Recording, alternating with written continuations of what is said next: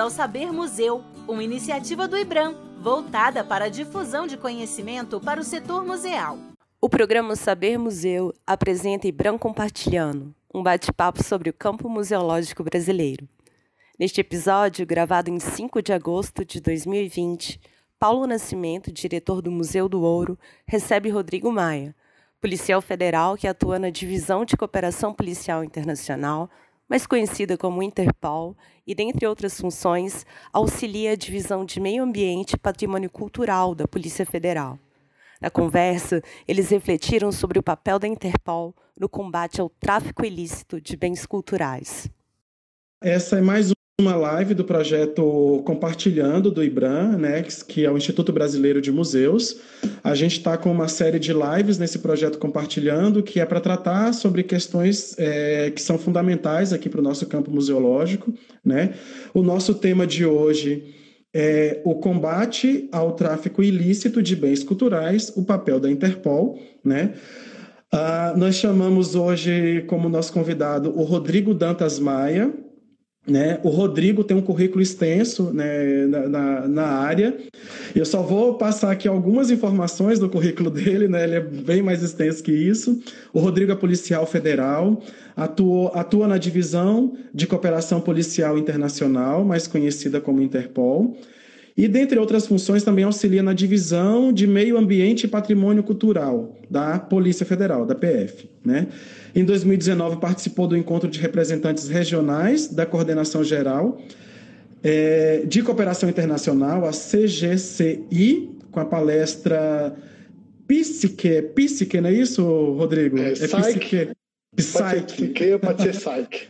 Que numa tradução literal, é, uma tradução livre aqui é o sistema de proteção ao patrimônio cultural que a gente tem aí Perfeito. estabelecido pela Interpol.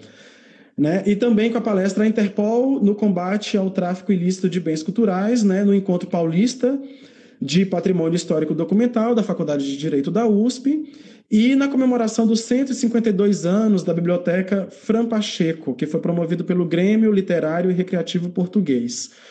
É, esses são só alguns detalhes do currículo extenso do Rodrigo que a gente trouxe aqui para vocês, né, só para apresentá-lo. Rodrigo, eu esqueci de alguma coisa importante? Não, é, tá ótimo isso aí. Isso aí tá foi bom. tudo ocorreu em 2019, então tá bem recente. Então é só, são só as coisas mais recentes. É, bom, só confirmando aqui de novo, Dani, tá tudo ok com a transmissão? Dá um ok aqui para gente para darmos o início, né? É, essa live é fundamental para a gente que trabalha na área dos museus, porque a gente tem uma, uma, uma, uma tarefa, né? É, dentro ali das três funções elementares do museu, a gente tem a pesquisa, a preservação e a comunicação. E essa questão, né? Ok, tá tudo ok. Então, essa questão do, do tráfico ilícito afeta diretamente uma das nossas funções elementares, que é a preservação, que está vinculada diretamente à questão da segurança. Né?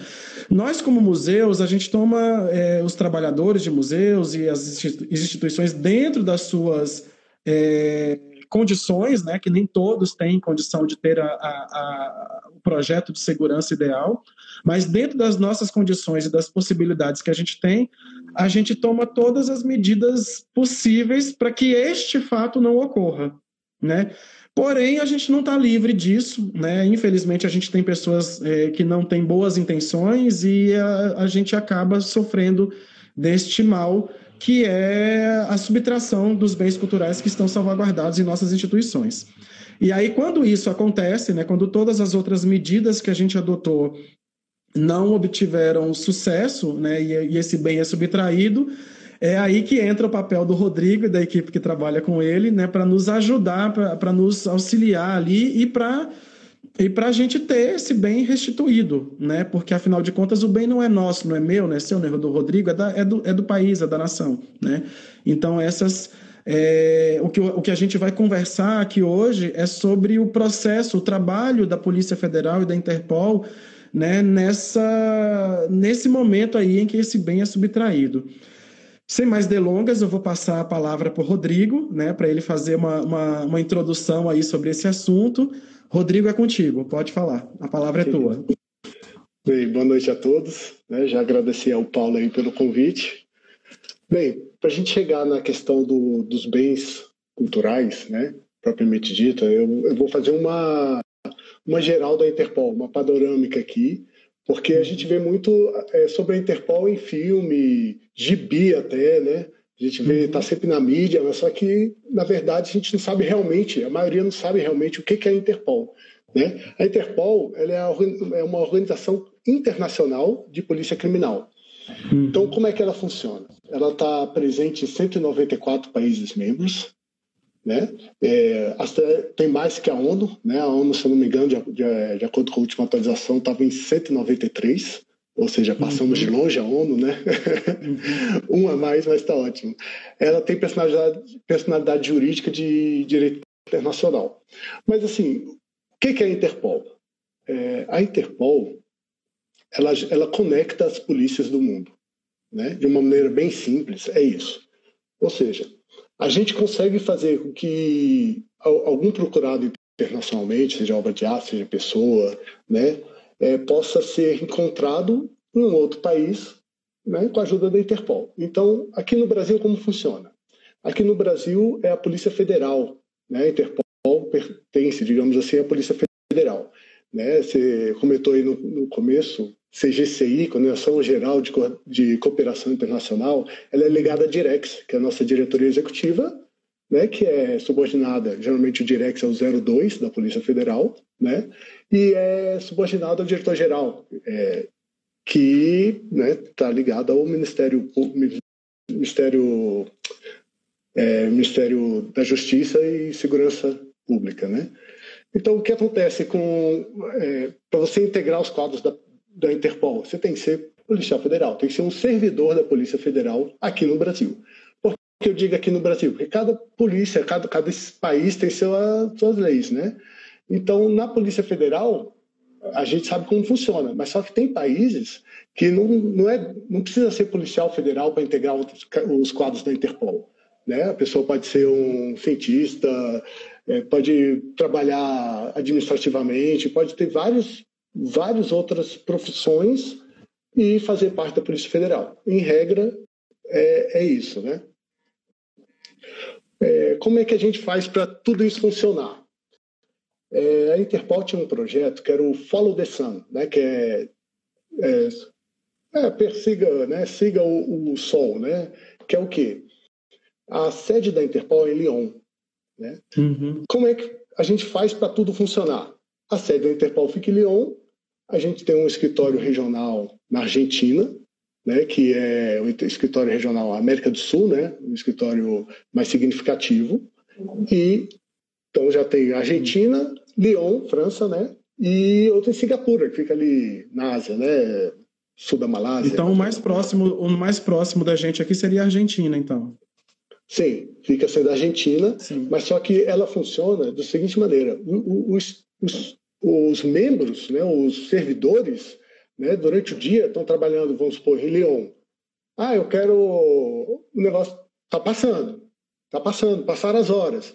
Para Lyon não precisar ter uma equipe 24 horas, o que, que faz? Automaticamente é como se a sede, a gente chama lá de CCC, que é, é a Central de Comando e Controle de Lyon, né, da uhum. Interpol, ela passa para Singapura, depois passa para Argentina. Então, com isso, a gente tem funcionários 24 horas e não é, não seria nosso plantão, né? Que a gente a gente aqui no Brasil a gente tem o famoso plantão, plantão médico, plantão policial, então, mas funciona diferente. Não é isso não. Eles simplesmente estão no horário. É como se aqui em, é, em Brasília a gente tivesse até 19, 18, 19 horas trabalhando aí passa para outro lugar. Então a sede da Entendi. Interpol ela, né, vai se locomover. A sede também é, ela é móvel, né? É, a assim. sede fica lá, mas o CCC, que é a central de comando, né, ela é móvel.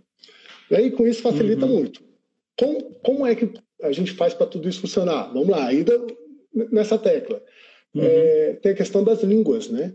Como é que eu posso é, trabalhar em diferentes países que falam milhares de centenas de idiomas?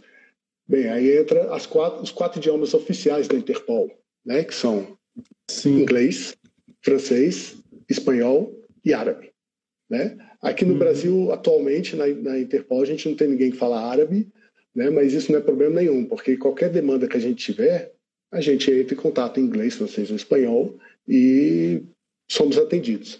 Inclusive, se a gente, se um país entrar em contato conosco, é, vamos supor que só fala em árabe, né? É, a gente pode entrar em contato com o CCC e conseguir essa interpreta, esse intérprete aí rapidamente. Né? Então, isso aí não, não é isso que vai travar a gente, né? E para que tudo funcione, né? Como é que a gente usa o CCC? Vamos supor. Oi, tá me ouvindo? Opa, Travou? vamos lá. Tá ouvindo? Oi? Agora eu acho que eu acho que agora voltou. Tá me ouvindo? Estamos travando? Deixa eu perguntar aqui. Vamos ver. Tá me ouvindo? Vamos lá. Eu estou ouvindo perfeitamente aqui, Paulo. Você consegue me ouvir? Olha, para mim eu tô, eu consigo te ouvir picado, mas tá, tá indo. Não, recebi aqui que está 5 barra 5, os colegas aí. Então vamos lá. É, o que acontece? A vamos gente está tá procurando, por exemplo, um americano que saiu uhum. da Argentina, passou pelo Brasil, vamos supor que ele está indo para a Jordânia. Então, não tem voo direto para a Jordânia, ele passou pela, pela França. Né? Como é que a gente entra em contato com a Jordânia, França, aqui no Brasil, né? Argentina e Estados Unidos, porque ele é americano, e faz tudo funcionar. A gente tem que saber o fuso horário de cada um, a gente não sabe quem está trabalhando. Então, quando a gente vai fazer essa comunicação, a gente já, já entra em contato direto com o CCC, com o Leon, e fala,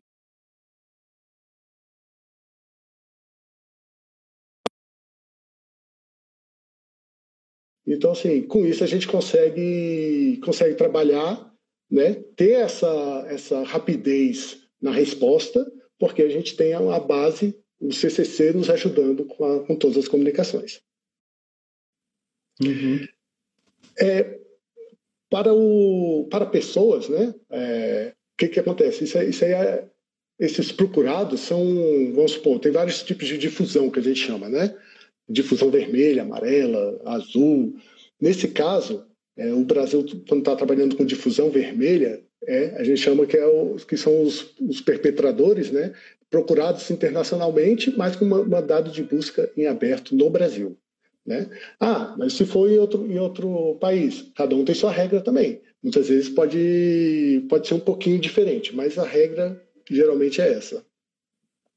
O que acontece uhum. com, com o bandido, né? Já fala, eu falo perpetrador e não já ficou automático. O que acontece com o meliante que está fugindo? A gente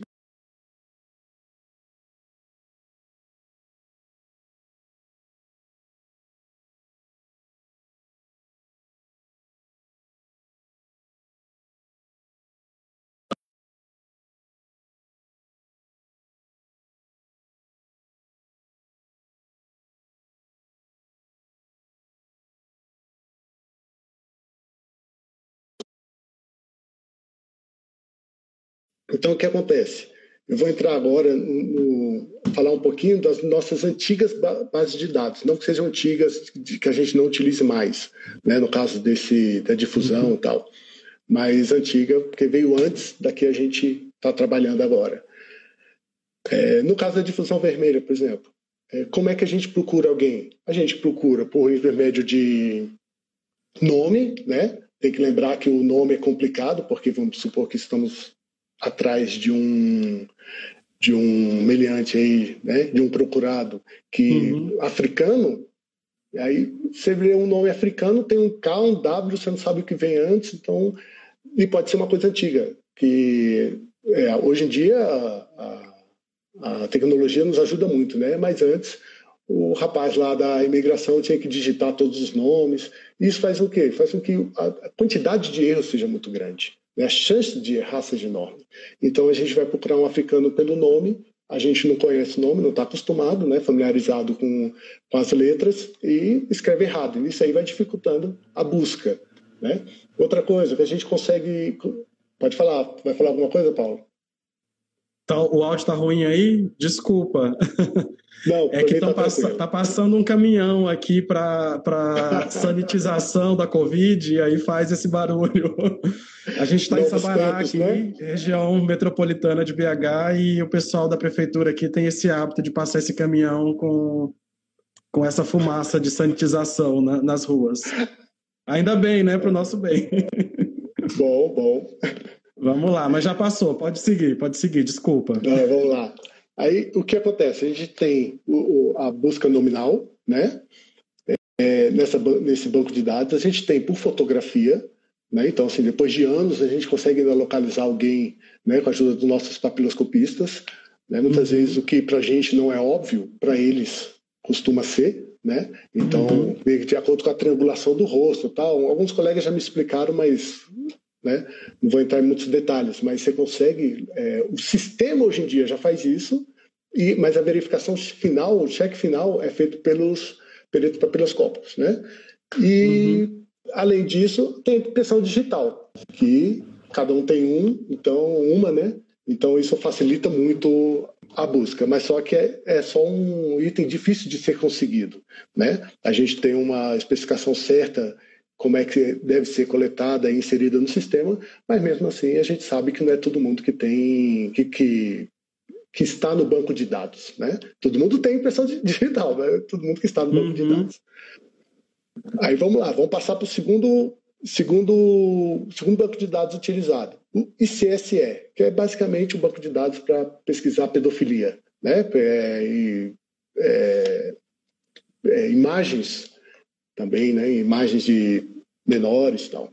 Então, assim, como é que é usado isso aí? Mesma coisa, a gente utiliza muito fotografia.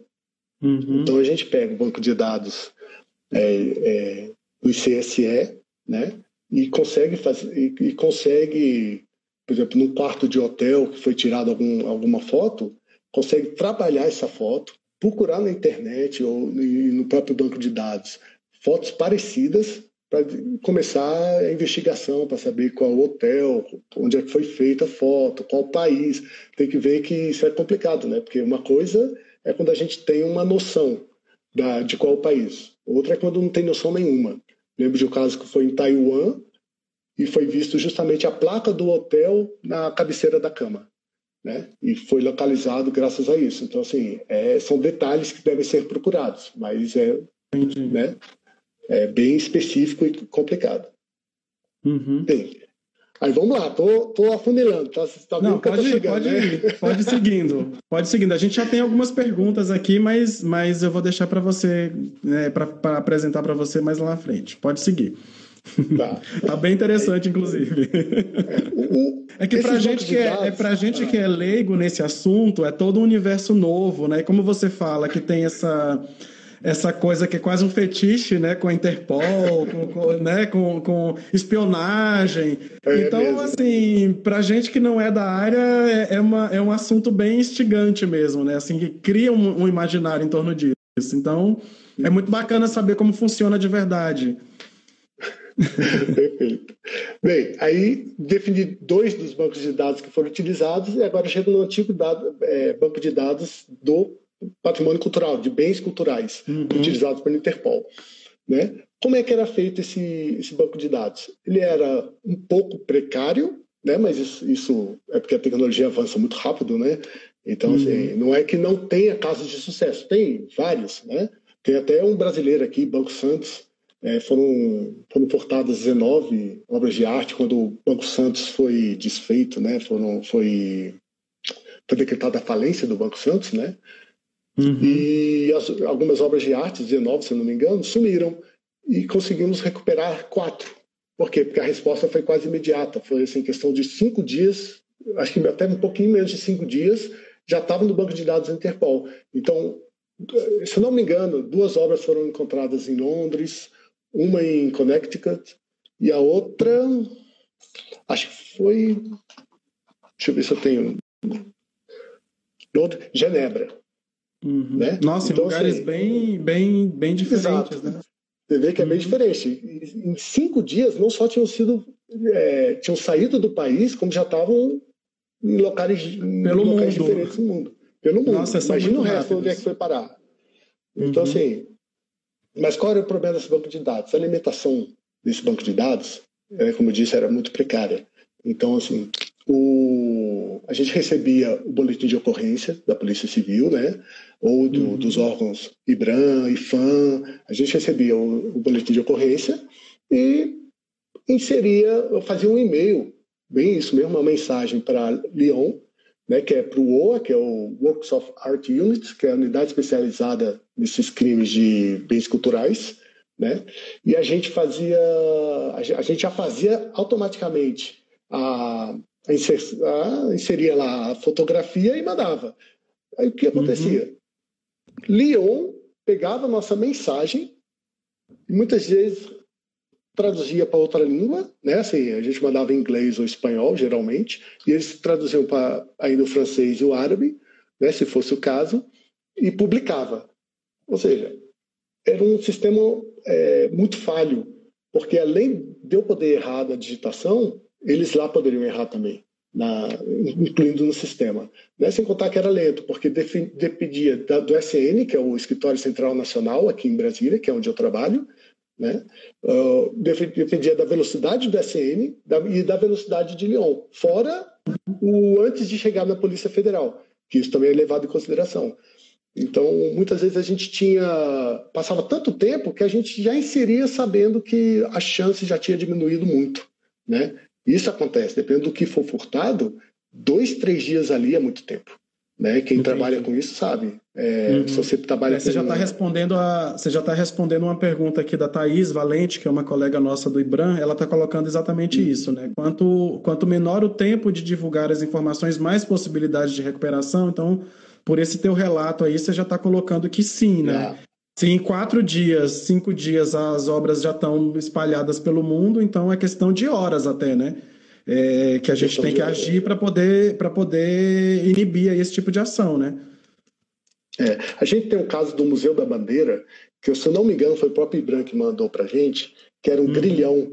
Né? O caso foi um furto em 2006, uhum. 2009, 2009 e foi comunicado em 2016. Então, assim, uhum. A chance de encontrar é muito pequena. Sim. É, e o que acontece? Tinha foto, eu lembro de ter visto uma foto tal. E aí você pensa também na questão da, da catalogação do bem. Uhum. É, apesar de ter foto, muitos não trabalham com CDU, né? Com muitos, é, vamos sair do termo bibliográfico. Muitos não trabalham com, é, com a catalogação propriamente dita, né? Sim. Então o que acontece? Na hora de, de inserir, o grilhão pode virar uma algema, que é muito parecido. Se você for ver, é, eu sei, eu, eu só diria que era grilhão porque estava escrito lá. Por mim, eu colocaria algema. Né? E, tinha, e se não me engano, era grilhão, grilhão de criança. Se não me engano, essa é a descrição. Né? Uhum. É horrível, né? Mas é, é antigo, né? Sim. Outras cabeças. Então, o que acontece? É, é um bem que na antiga base de dados é muito difícil de ser recuperado. Porque eu traduzir grilhão e pelo tempo e pela qualidade da fotografia, só tinha uma foto, por quê? Porque o grilhão é, é um objeto. Então, é importante também tirar da parte de trás do objeto, da lateral. Então, o que acontece? É, é um, foi um bem que foi inserido no banco, no banco de dados da Interpol, mas, né, infelizmente, nunca encontrado. Né?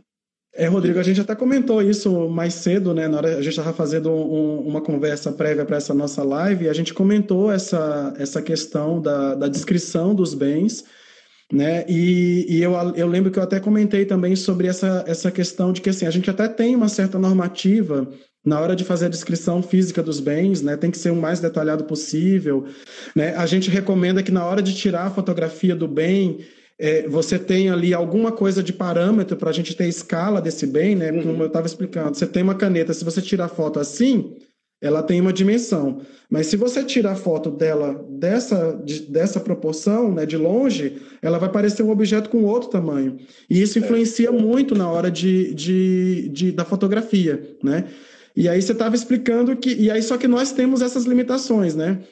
Nem todo o nosso acervo está plenamente catalogado, nem, uhum. toda, nem todo o nosso acervo, no acervo de museus, tem as fotografias, e quando tem, às vezes é uma foto de um ângulo apenas, e maneira muito precária. Então, assim, isso tudo que você está levantando aí, para nós que somos da área de museus, é, fundamental para a gente é, é, rever e, e, ficar mais atento com relação a esses nossos procedimentos de documentação, uhum. entendeu? Porque a gente trata hoje em dia a documentação como uma coisa é, é, muito mais, né? A maioria dos museus, ou o que talvez é mais óbvio, a gente trata a documentação como uma fonte de informação do acervo. Mas a gente não imagina que a documentação bem feita e bem elaborada e dentro das normas, ela vai também auxiliar nesse tipo de ação, né? Porque, por exemplo, o bem foi subtraído. Tá, cadê a foto? É, aí entra na questão das, da, dos vocabulários controlados, os nomes uhum. corretos que a gente tem que dar para os objetos, as denominações as, os vários nomes onde ele, de como ele é reconhecido, né? Então você está falando aí do objeto do grilhão, mas aí você tem N casos assim, museu.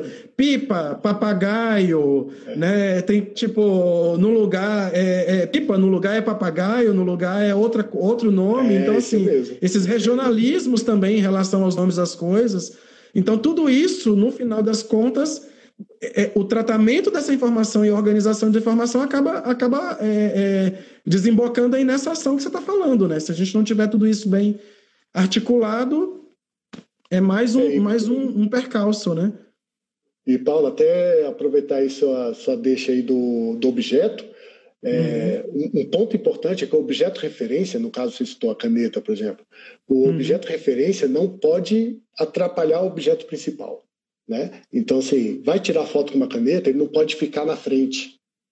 Né? Ele tem que ficar um pouco afastado, fazer aqui, ó, afastar um pouco o objeto, que vai dar uma Sim. ideia boa, né? se você deixar na mesma profundidade, e é, vai ser uma boa referência. Por quê? Porque você não precisa ser tão exato de, ah, ele tem 22 centímetros, tem 18 e meio, né? Isso não, não uhum. faz muita diferença.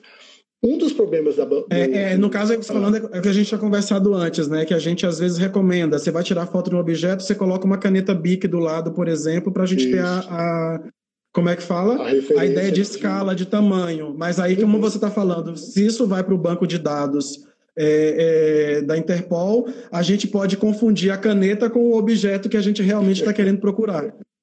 né? Então, eu acho que é isso. É, e, e quando eu chegar no, no nova banco de dados da Interpol, você ainda vai ver ainda um detalhe ainda pior, né? Mas uhum. daqui a pouco eu explico. uhum. Então, Vamos voltando ao, a, nosso banco de dados, o que acontecia?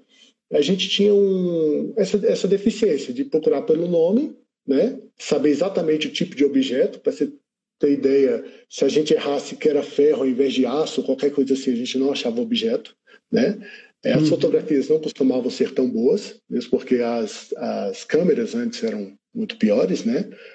E tinha o um problema também do, do usuário, né? Assim, é, quando eu insiro, beleza, eu posso estar tá usando a regra que for para catalogar, para especificar o objeto. Chegou quem está pesquisando, não vai saber. Pensa numa igreja em Minas, com um santo de 18 centímetros, explicando aquele santo. A gente não vai conseguir, a gente pode até visualizar. Quando você joga isso no banco de dados, se não for pela fotografia ali, só pelo, pelas características, você vai achar 300. Você vai ter que olhar de um em um para ver exatamente qual era o santo que tinha perdido. Então, muitas vezes, o próprio é, analista ali que está pesquisando isso não vai ter essa paciência. Né? A verdade é essa. Uhum. Ele vai olhar e falar: ah, mas isso aqui não, isso aqui não deve ser nada, não. E deixou né, e deixa para trás. Então, isso é o banco de dados. Eu vou até usar usar um slogan, não sei se você chama de slogan, mas tem no próprio IBRAM, tem lá, uhum. alimente o cadastro, é, e não o tráfico ilícito de bens culturais. E é isso, se a gente não alimenta, né, e bem alimentado, os nossos cadastros, os nossos bancos de dados, a gente não consegue utilizar. Né? De nada adianta o banco de dados sem muita utilização. Então, isso, isso acontecia muito. É, citar um outro exemplo aqui rápido, a gente teve um 500 livros roubados no Rio de Janeiro, né? acho que é do Calmon, e, e o que acontece? Não tinha nenhuma foto. Ah, se eu não me engano, tinha marca só na primeira página, era assim, era um item, eram vários itens, né, obras raras, de difícil localização. Foram inseridos? Foram. Mas porque a esperança é a última que morre, né? Mas a uhum. chance é muito pequena. entendeu? E é difícil mesmo a biblioteca é, conseguir fotografar com detalhes todos os seus livros raros, né? Tem biblioteca, é, eu fui lá na, na USP, a biblioteca lá da USP de livros raros, você, sabe, você se perde lá dentro. O IB, né, que em Brasília também não, é, é obra que não acaba mais. Então, assim, a gente hum. sabe dessa dificuldade. Né? Quando você trabalha com museus é um pouquinho um pouco mais fácil, mas depende do museu também. É, eu vi lá no Museu do Ouro, né? Sua casa, né, Paulo? o, a gente é de lá, né? Daí você, trabalha, você sim, trabalha no Sim, sim, eu estou na direção então, do museu. É, eu vi lá o Venha nos visitar. É, o Depois da pandemia. É, não, é, tem que ser. Então, eu vi um objeto, maço de caçoteiro. Calceteiro. Eu fiquei pensando, nossa, o que, que é isso? E fui procurar na internet, né? Agora, imagina eu pegar uhum. um maço de caceteiro e traduzir para o inglês. Não é um objeto usual que a gente uhum. costuma ver. Então, assim, a chance de eu traduzir errado é muito grande. Vamos supor que eu traduzi certo. Quem for é, visualizar em outro país, será que vai saber o que é aquilo? De repente ele está procurando e vai botar lá um pilão, né?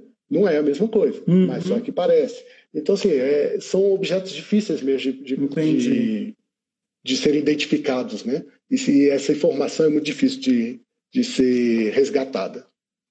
Bem, com isso tudo, finalizando, chegamos ao novo, novo, nova base de dados da Interpol, que é chamada de PSYCHE, né? P-S-Y-C-H-E, né? que é o sistema para proteção ao patrimônio cultural. Né? Resumindo, uhum. é isso. O que é a sigla em inglês, né? Então, mas tem um pessoal como é, a Lyon, a sede né, em Lyon, alguns chamam lá de Psique. Então, né, o nome pouco importa, a funcionalidade é o que mais nos interessa. É o Psique então, por conta do fran... sotaque francês, é, né? É, botaram para ficar mais chique, né? o, que, o que aconteceu, Psique? O que aconteceu com, essa, com esse banco de dados? O que, que eles fizeram?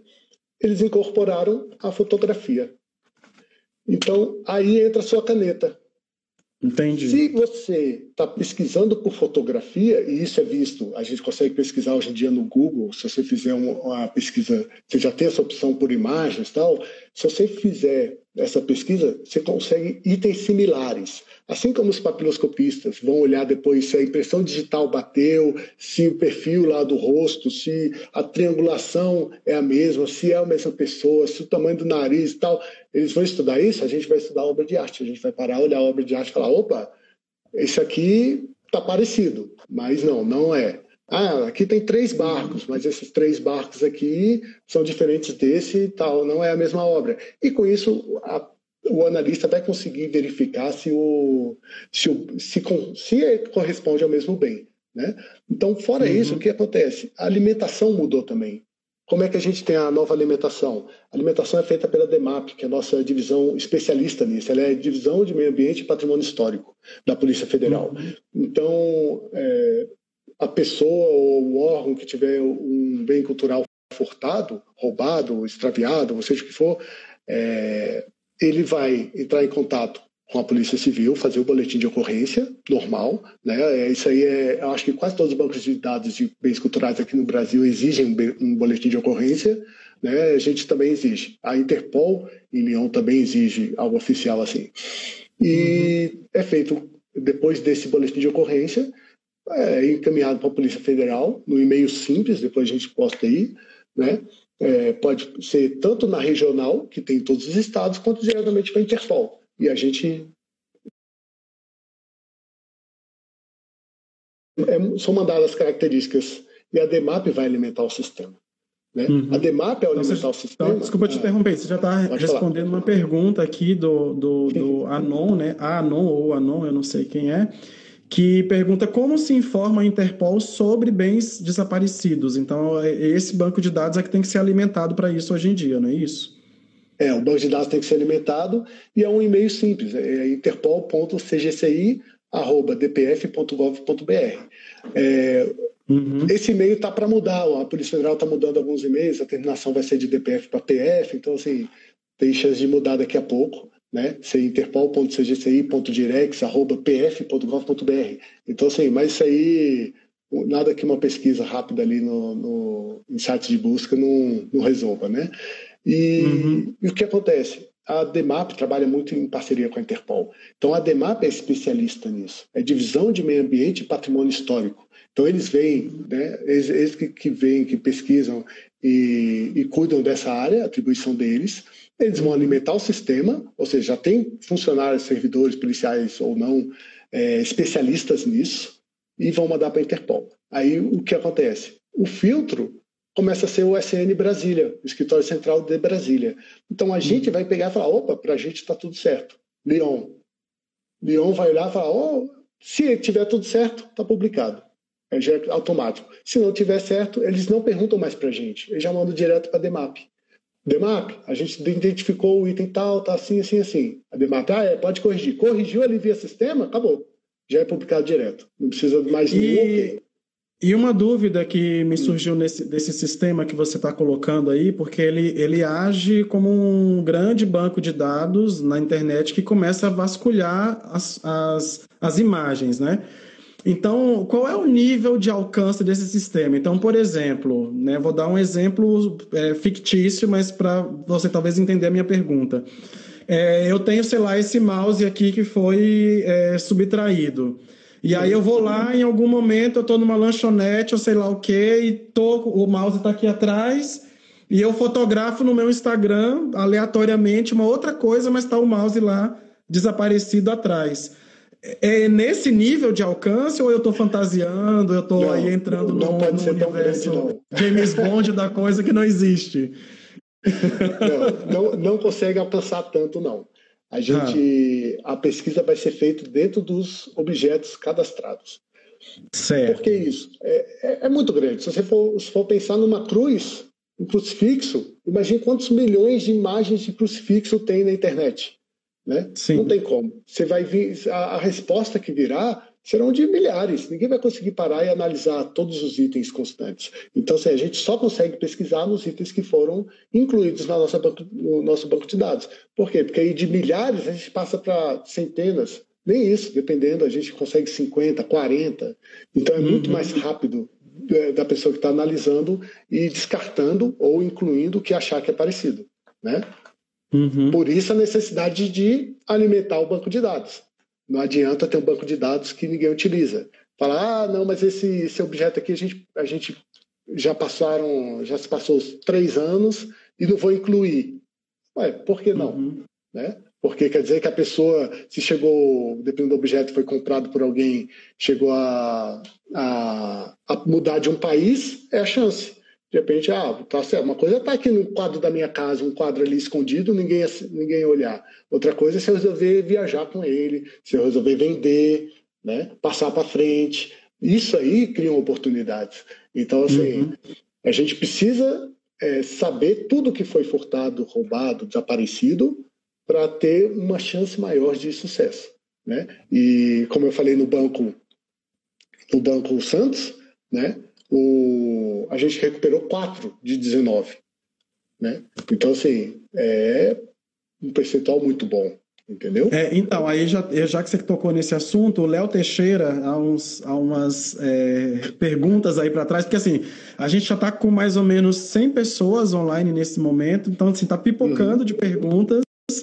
Eu já estou avisando para todo mundo, eu não vou dar conta de, de condensar todas aqui, mas eu estou pescando uma ou outra aqui para poder passar para o Rodrigo, tá, gente? Então eu vou pedir compreensão para quem não teve a pergunta aqui contemplada, mas aí depois também vocês podem mandar para o pro, pro pessoal do IBRAM e a gente repassa, enfim, depois, se for o caso, e, e tenta responder. Né? É, ele perguntou o seguinte: nossa, mas de 19 obras que sumiram, quatro foram recuperadas. E isso é encarado como um caso de sucesso, né? Então explica para a gente aí. é que talvez para o pessoal que né, não está lidando diretamente com isso, acha que quatro é pouco, mas de repente, diante do, dos números de outros, de outros casos, já é muita coisa né, recuperada. É, vou, vou, responder até com o exemplo que eu dei. Imagina os 500 livros. A gente nunca uhum. vai recuperar 500 livros de uma vez. Né? Então, se a gente recuperasse cinco, bem, são cinco obras raras que voltaram para o acervo. Né? E a mesma coisa, foram quatro, é, foram quatro itens importantes culturalmente, culturalmente que voltaram para o acervo, né? que voltaram para o museu. Uhum. Então, assim, sim, se fosse um, seria um, quadro, um caso de sucesso. né? independente da, do percentual aí. Não, a gente não trabalha muito. Ah, Vocês têm essa estatística é... de quantos bens, não, mais ou menos, a gente não, recupera? Não, porque é muito difícil. Imagina eu jogar esses 500 livros na estatística. Então, só os 500 uhum. livros vai fazer com que nossa estatística seja o quê? 1%? Nem isso. Entendeu? Então, assim, não tem como Entendi. calcular isso. É, infelizmente, a estatística... É, nós aqui no museu... Ajuda. Nós aqui no Museu do Ouro temos um, um caso emblemático, né? Na década de 80, é, houve um assalto no Museu do Ouro e roubaram várias coisas do museu na década de 80 ainda, e que até hoje a gente não, não recuperou. Então, isso, isso é muito comum, né? É, infelizmente, mas é muito comum. É. Não, é. E a gente tem muitos locais desprotegidos, né? Então é bem complicado mesmo. E, bem, finalizando o, o SAIC, né, o, o, novo banco de dados, é isso. É, é um sistema muito mais ágil, né, muito mais confiável. As pesquisas ainda podem ser feitas, né, mas só que a gente precisa que os outros nos ajudem. Né? A Interpol não trabalha sozinha, a gente não alimenta sozinho esse banco de dados. Então, assim, difícil você ter um banco de dados é, que tenha a ah, data do roubo, é, onde foi roubado e uma foto, bem, e aí? A foto que você comentou antes, eu pego a caneta ali, eu não vou saber se a estátua tem 2 metros ou tem 15 centímetros, né, por uma foto. Então, assim, além da foto, a foto é muito importante, mas além da foto, tem que ter características, é, material, é, dimensões, se possível, é, foto, frente, verso, baixo, em cima. Aí fala, ah, mas quadro não precisa. Não, quadro precisa. Vários quadros são identificados pelo, pela parte de trás do quadro, pelo verso do quadro, e não pela parte da frente. Sim, mesmo porque, porque a frente pode ser copiada, né? Exato, pode ser copiada, e pode a, ser manipulada. A frente pode ser copiada e muitas vezes o fundo é que identifica o quadro, porque quase ninguém tem acesso ao fundo do quadro, né? Para numa eventual falsificação, digamos assim, né? Ninguém vai, vai falsificar o fundo, né? Não, não dá dinheiro falsificar é. fundo, então. pois é. Ainda não, né? Bem, é, mas, assim, pois é. é. A, a, o geral foi dito. Chegamos no específico, que é o, o sistema, né? E se tiver mais algumas perguntas, ah, isso tudo pode ser utilizado também no, banco de dados do IBRAM, né? É, se você for analisar, vai, vai, ter alguma pergunta sobre isso também. Uhum. É, eu falei com a Thais até, né, perguntei para ela quantos tinha tal, depois eu fui fuçar o, o banco de dados de vocês, do IBRAM, né? Uhum. E tinha mais de 300 obras, 383 obras, mas o que acontece? A gente não consegue migrar todas essas obras. Primeiro, porque não tem fotografias. As fotografias são, estão em poucas. Ela, ela pesquisou lá com o Claudeilson e o Leonardo, estou decorando o nome do uhum. pessoal. É sim, sim, são nossos colegas que trabalham é na, na COPRES, né, que é a Coordenação de Preservação e Segurança né, dos museus, e, a Thaís, que é a coordenadora, o Claudeilson, o Leonardo, são as pessoas que, que são nossos colegas que trabalham lá nessa coordenação. Competentíssimos, falando isso, um abraço para eles também, e, e eles que, que, que, tomam conta dessa, dessa, dessa, desse tema dentro do IBRAM. Ah, perfeito. Então, e, e o que acontece? É, de todos os, os, bens cadastrados, só tem 191 com imagens. E uma rápida pesquisa dá para ver que nem todos têm uma qualidade boa. E é uma foto, pelo que eu vi ali. Né? Pode, posso estar equivocado, tem um ou outro ali com mais foto, mas pelo que eu vi, é uma foto apenas. Então, assim, é muito difícil recuperar é, itens com uma foto só, com poucas características. Eu não sei se o IBRAM tem isso, né? Esse detalhado em outros deve ter, né? Em suas, em suas seus arquivos tal, cada item a gente a gente hoje tem o Tainacan, que é um banco de dados que permite que a gente tire algumas imagens, fotografias de alta qualidade e tudo mais, mas nem todo o nosso acervo ainda está no Tainacan. Os museus estão com nesse processo de migração das informações para o Tainacan ainda, né?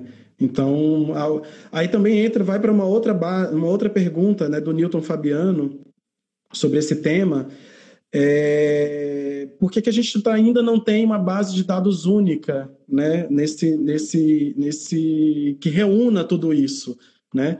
Então, você está falando aí do Psique, mas o Psique é alimentado exclusivamente pela DEMAP. Eu acho que o que ele está perguntando é, por exemplo, uma coisa que integre tudo isso numa base só. Existe algum projeto nesse sentido? Alguma Algum direcionamento eu, nesse sentido? Eu vou falar pela Interpol, né?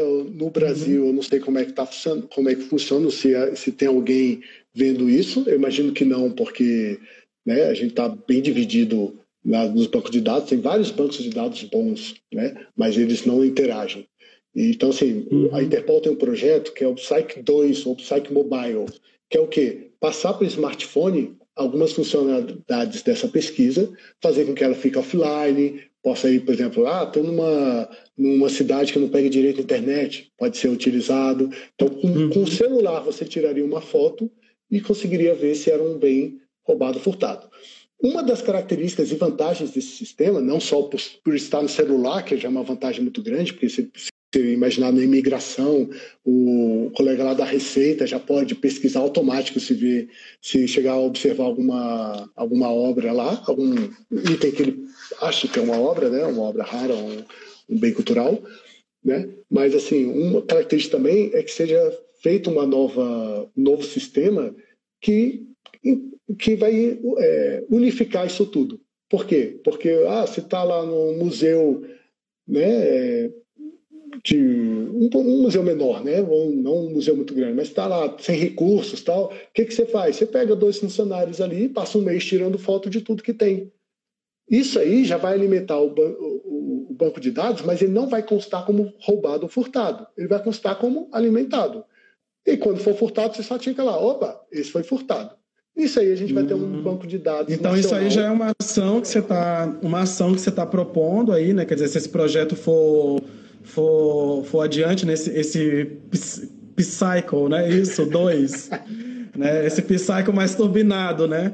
É, é numa, já está levando, porque para nós, para os museus, né, a gente já tem, pelo menos dentro do IBRAM, a gente tem a recomendação de manter os, os nossos inventários dos acervos sempre atualizados. Então, Bom. talvez aí, nesse caso, é transpor esses inventários para essa base de dados também, e aí, numa é, eventual subtração de algum desses bens, é, é como você falou, eu entro lá e faço um clique, uma vez que o. Já vai que ser o, automático. Que, que a informação já vai estar lá. Então, isso vai, vai facilitar muito o trabalho, né? É aquilo que a gente estava discutindo no início. É, se em quatro, cinco dias a obra já está espalhada pelo mundo em, outro, em outros países, né? Isso vai agilizar muito o nosso processo de comunicação entre perceber que a obra sumiu é, tomar uma atitude para comunicar essa informação uhum. chegar em vocês e vocês já começarem a atuar, né, para inibir aí essa, essa, esse tráfico, entendeu? Isso mesmo. Eu acho perfeito. que aí a gente alcançaria o, o, o, máximo aí, né, de, de agilidade é, nisso. Mas vem alguns problemas. Primeiro é que esse projeto ele encontrou algumas barreiras jurídicas, né, legais, e não tem como não ser diferente mesmo, porque são em vários países, então assim né? Ajustar isso aí é complicado e, e a equipe de Lyon está trabalhando nisso. Né? As últimas informações eu peguei semana passada só para ver se tinha alguma previsão e eles falaram, não, aparentemente está indo tudo bem, mas isso atrasou em mais de um ano o lançamento disso, né, do, do uhum. mobile. E o que acontece, e além disso, é, aí agora a gente chega no Brasil, né, e vira um desafio para a gente, porque é, a gente tem que também saber que isso é política. Né? É, o Brasil vai ter que ceder à Interpol o banco de dados unificado? Será que vai ser útil? Será que não vai? Será que vai querer? Então, assim, é difícil. A gente sabe que não é tão simples assim, né? apesar uhum. de ser uma utopia e não estar tão longe, é, tem, que, tem que ter um, um aval do, do, dos órgãos responsáveis. Né? Não é tão, tão simples uhum. assim, mas não é também impossível. Né? A gente trabalha para isso. Vamos ver o que vai dar aí quando começar a surgir. Mesmo porque é difícil padronizar, é difícil fazer com que todos entrem nessa, né? Mas Entendi. grão, né? Entendi. Ó, oh, Rodrigo, eu tô vendo aqui os comentários todos, todo mundo falando que marcar outra live com esse tema, o tema é interessante, etc, etc. Quase Mas acabando, aqui eu tô vendo que a gente tem só sete minutos.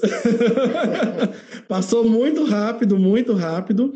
E eu ainda tenho umas perguntinhas aqui que eu vou fazer um bloco e aí você, você fica para finalizar. Tá. Pode ser assim? Pode né? ser, pode ser. a Elizabeth, a Elizabeth pergunta aqui para gente: é, as obras que, quando elas são apreendidas, as obras ficam sob guarda de quem? E quais as análises realizadas para chegar a uma conclusão? E aí ela pergunta: bom, se eu tenho um ateliê, por exemplo, e se chega uma obra duvidosa no meu ateliê, o que, que eu tenho que fazer? Tá? É, depende do tipo de obra, né? O contato pode uhum. ser com o uhum. IFAM, pode ser com o IBRAM, né? Então, assim, é, não tem como, como saber exatamente o que fazer, porque tem que saber o seu ateliê de foto é de é, é, é com fotografia, então assim, depende, mas em regra pode ser pesquisado nos, nos bancos de dados existentes nacionais, né? E pode ser o, o site pode ser acessado por pessoas também que, de instituições tal. É só pedir o acesso. Se você entrar no Google procurar lá, você vai ver o IFAM e o IBRAM já estão e não por serem órgãos, é, institutos brasileiros, porque eles uhum. pediram. A autorização não é dada aqui pelo, pelo Brasil, é dada por Lyon automaticamente né, diretamente, melhor dizendo. Né? Então, em regra é isso, depende de cada caso. No caso, se a Polícia Federal fizer a apreensão, é, a gente tem delegacias e superintendências, superintendência todos os estados, delegacias, é, depende aí do, do estado, tem mais ou menos, mas vamos supor, ah, peguei em Cáceres, Mato Grosso, e quis levar para a superintendência em Cuiabá, né? Ah, tudo bem, aprendeu em Castro, vou para Cuiabá, porque Cuiabá tem mais condições. Geralmente é assim que funciona. O superintendente tem mais condições de acautelar um bem, de deixar lá guardadinho, protegido. Né? A uhum. própria Polícia Federal vai, vai tratar dos, das comunicações, vai analisar a DELEMAP, que é a DEMAP do local, vai entrar em contato com as regionais do IFAM, do IBRAM, de quem quer que seja, para de, decidir, o Receita, para decidir qual vai ser o, a, a, o destino final do bem. Tá? Uhum. Acho que eu respondi aí já. Sim, sim, e já respondeu uma outra pergunta aqui. A Non também pergunta se no banco de dados só tem obras tombadas pelo IFAM, ou se tem obras de outros. As obras que são tombadas, oficializadas como, como, como patrimônio. E pela tua resposta aí, não, né? Qualquer instituição pode, qualquer museu, mesmo privado ou público, pode, pode ter acesso a esse banco de dados e fazer o, o registro dessas, desses bens desaparecidos lá também, né? Inclusive, a gente, a gente incentiva particulares de tirarem fotos também do acervo que tem, porque apesar, muitas vezes, ah, mas isso não é um caso para a Polícia Federal. Bem, é, para que vai arriscar? A Interpol procura bens procurados, é, bens é, desaparecidos. É, pode entrar em contato direto com a Interpol. Só tem que ter prova que o bem é da pessoa, o boletim de ocorrência, mas pode ser feito particulares. A gente já, já teve o um caso de um, de um pintor, se não me engano, que, tiveram, que, que, que teve obras em Londres, né, é, foram expostas em Londres e observadas por um colega dele, um amigo dele. E ele entrou em contato com a Interpol e falou: é, tem um quadro meu sendo exposto em Londres, eu não autorizei. E é um caso que está em andamento até. Então, assim, Entendi. Assim, ele não foi pelo IFAM, nem pelo IBRAM, né?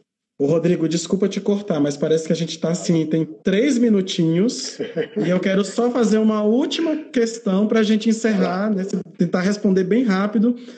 É, ele, a, a, pergunta aqui da Ângela, que fala o seguinte: a PF poderia ter nos quadros museólogos, historiadores, arqueólogos, ou cooptar esses profissionais, né? Assim, aí eu, eu também já sugiro isso eu acho que isso já acontece né, na prática, assim, cooptar profissionais de outros órgãos nessas missões, para identificar esses bens, para localizar esses bens. Eu acho que isso já acontece, né?